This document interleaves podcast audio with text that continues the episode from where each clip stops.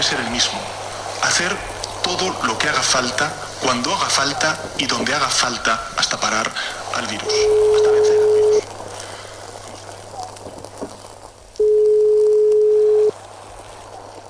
Raquel, ¿qué tal? Mm, Pues bueno, aquí en casa. Bien, Oye, em, ¿qué te ha parecido Pedro Sánchez? me ha producido bastante tranquilidad. Tú eres una pequeña empresaria, tienes tres tiendas, ¿tu principal problema cuál es? Bueno, mi principal problema es que no tenemos ni un solo ingreso. Nosotros no podemos eh, trabajar teletemático ni nada. Es cerrar, es un cierre. Tenemos unos alquileres altísimos. Mm, Entonces, ¿con qué vas a pagar todo eso?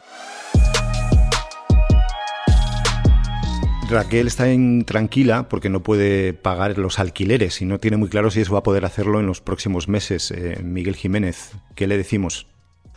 Bueno, le decimos que con las medidas que ha aprobado el gobierno va a tener más facilidad para, para afrontar los pagos. En principio, el gobierno va a dar avales que va a hacer que los bancos den créditos con mayor facilidad.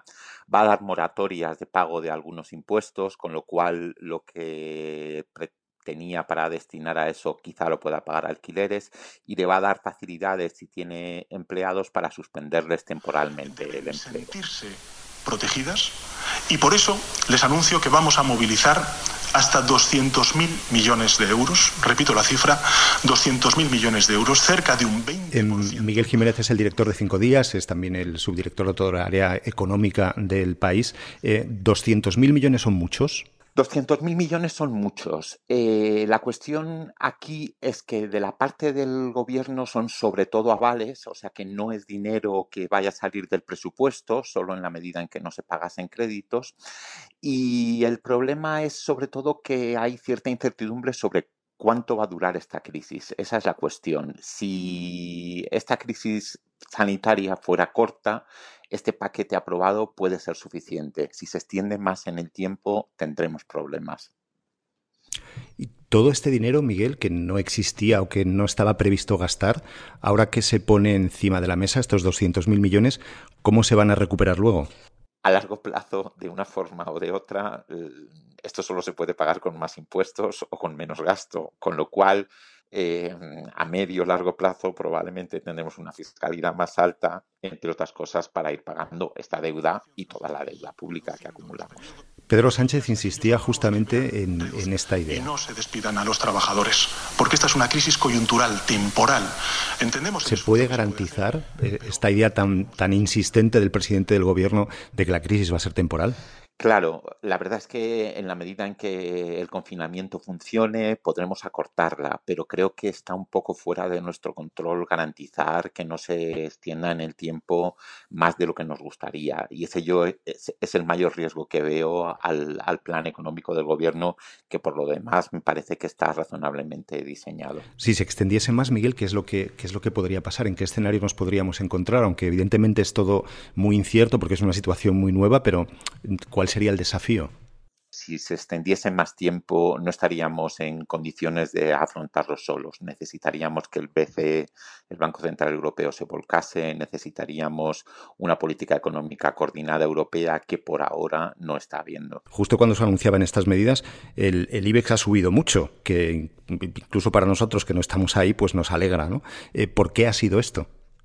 Bueno, yo creo que ha habido ahí una mezcla de cosas. Por una parte, creo que se ha recibido bien el, mensaje y después se ha establecido una especie de blindaje para algunas compañías eh, frente a inversiones extranjeras oportunistas u hostiles de fuera de la, de la Unión Europea. Lo importante es el, el, que las empresas vayan pudiendo dar algo de visibilidad. Por ejemplo, hay empresas del sector de aerolíneas que no tienen nada de visibilidad sobre qué va a ocurrir en el futuro. Cuando dices que no tienen visibilidad, ¿qué quieres decir?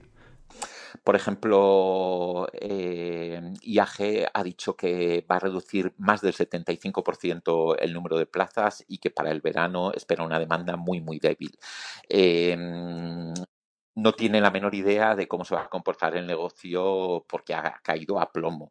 Mm, en la medida en que el tiempo que tienen que estar cerradas las tiendas sea corto, pues es más, más fácil medir cuánto va a ser el impacto. Siendo grande, una vez que abran las tiendas, volverá a la venta. Pero hay otros sectores, como el turismo, como las aerolíneas, que no saben si van a quedar cicatrices o cambios de comportamiento más duraderos que el mero cierre temporal. Claro, y eso es lo que puede hacer que la crisis a lo mejor mm, no sea tan temporal o no sea tan temporal para muchos sectores económicos, ¿no? Exacto, exacto. Eso es lo que puede hacer que haya, digamos, una segunda ronda de la crisis, ¿no? Una, un debilitamiento de la demanda y que se vaya arrastrando.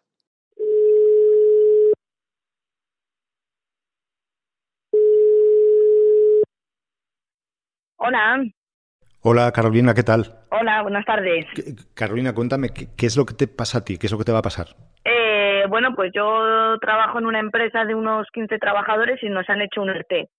En principio hasta que dure el estado de alerta. ¿Y cuando termine? Hasta que termine eh, nos van a volver a colocar a todos. O sea, tenemos el trabajo garantizado.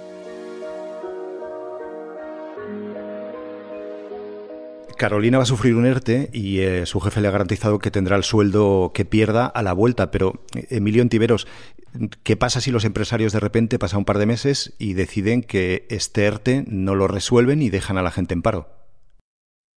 Claro, efectivamente, hoy, hoy puede existir una voluntad de recuperación del empleo circunstancialmente perdido, reducido en horas de trabajo pero no es, no es eh, fácil ahora mismo saber con certeza cuánto tiempo va a durar esta situación de excepción. No es de extrañar que haya algunas empresas que aprovechen estas circunstancias para dar una vuelta de tuerca más y ajustar, reducir eh, sus plantillas. Si eso pasase, ¿el trabajador tiene alguna defensa eh, para, para, evitarlo o para denunciar esta especie de fraude o es algo que el empresario puede hacer legítimamente? No debería hacerlo, no podría hacerlo, ¿no? Sobre todo, además, si, si para hacerlo va a recibir ayudas financieras eh, públicas. Emilio Ontiveros es eh, catedrático mérito de la Universidad Autónoma de Madrid, es el presidente también de, AFI. Emilio, ¿hay alguna referencia histórica de una crisis eh, como esta que afecte a la economía de esta manera? No, no, no de forma, de forma exacta, ¿no? Porque es verdad que esos días se está evocando, eh, se está trayendo a colación la, la, crisis del 2008, pero aquella fue una crisis que nació eh, eh, en el sistema financiero, que tuvo su epicentro en Estados Unidos y que es verdad que fue una crisis financiera también en la eurozona inicialmente. Esta es una crisis distinta, es una crisis inicialmente provocada por una epidemia, por una pandemia y cuyo epicentro es en una de las economías con mayor peso industrial del mundo, con la segunda economía más importante del mundo, que es la economía eh, china pero es una crisis que ha generado una dislocación en la oferta, en los procesos de producción globales. Es, la, es la crisis, yo diría, que ilustra la interdependencia de las economías nacionales, que ilustra esa nueva fase de la globalización. Hemos verificado cómo, cómo para, para, terminar un coche en Martorell era necesario que llegara al puerto de Barcelona una pieza que se fabrica en, en China. Decías que no hay manuales, claro, pero imaginemos que la situación que tenemos ahora en España, que antes han sido ah, en Italia, de este confinamiento forzoso, de esta casi paramos el país completamente, se extiende a otros países de Europa o incluso de esta forma tan radical a, la primera potencia como es Estados Unidos. ¿Qué, se puede esperar? Es una contracción del crecimiento económico global y lo único que hay que desear es que no se incorporen nuevos países, sobre todo nuevos países de cierta envergadura económica, porque entonces estaríamos en un cuadro ciertamente complicado, ¿no? Recesión global. El presidente del gobierno, Pedro Sánchez, insistía mucho en que esto es temporal, que es temporal. Lo ha repetido muchas veces en la conferencia de prensa, en la rueda de prensa que daba este, este martes. Con este escenario que nos dibujas, lo hablábamos antes también con Miguel Jiménez, ¿se puede garantizar que esto va a ser temporal? Claro, temporal, temporal, es un año, son dos meses, eh, tres años, Lo que yo creo que no es fácil acotar es la eh, fecha, el momento de normalización de la actividad económica. ¿Qué te parece el papel de la Unión Europea? La única institución que ha reaccionado con un arsenal muy limitado ha sido el Banco Central Europeo. La Comisión y el Eurogrupo no han adoptado más decisión relevante que la tolerancia hacia los gobiernos nacionales para que incurran en algo más de déficit público.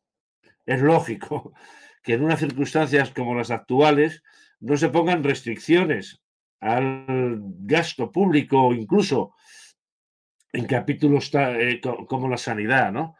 Pero no ha sido al día de hoy capaz de movilizar los recursos financieros que puede tener un Banco Europeo de Inversiones, anticipar planes de inversión en ámbitos que van a ser necesarios en algún momento, como es la transición energética, como es la economía digital, en la inyección incluso de recursos financieros captados de los mercados. Los mercados están aplicando tipos de interés negativos al Banco Europeo de Inversiones. El Banco Europeo de Inversiones debería ser esa especie de ICO europeo que movilizara recursos financieros para que los gobiernos, para que también el sector privado anticipara decisiones de inversión, pero sobre todo viera que los mayores, es decir, la Unión Europea, la Comisión, están adoptando decisiones en la dirección correcta. De lo que ha aprobado este martes el Consejo de Ministros, lo que ha anunciado el presidente Pedro Sánchez, esos 200.000 millones, eh, ¿cómo te suenan?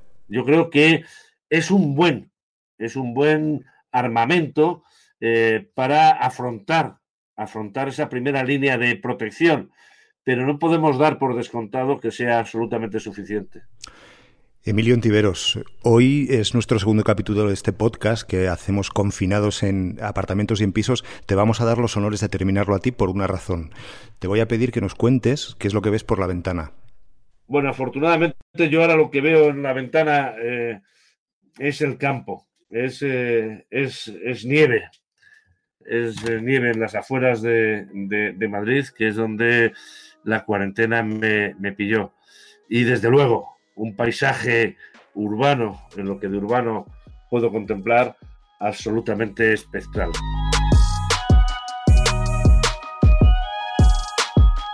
Con el frío de la nieve que ha caído en Rascafría, terminamos este episodio de Crónicas de un Virus.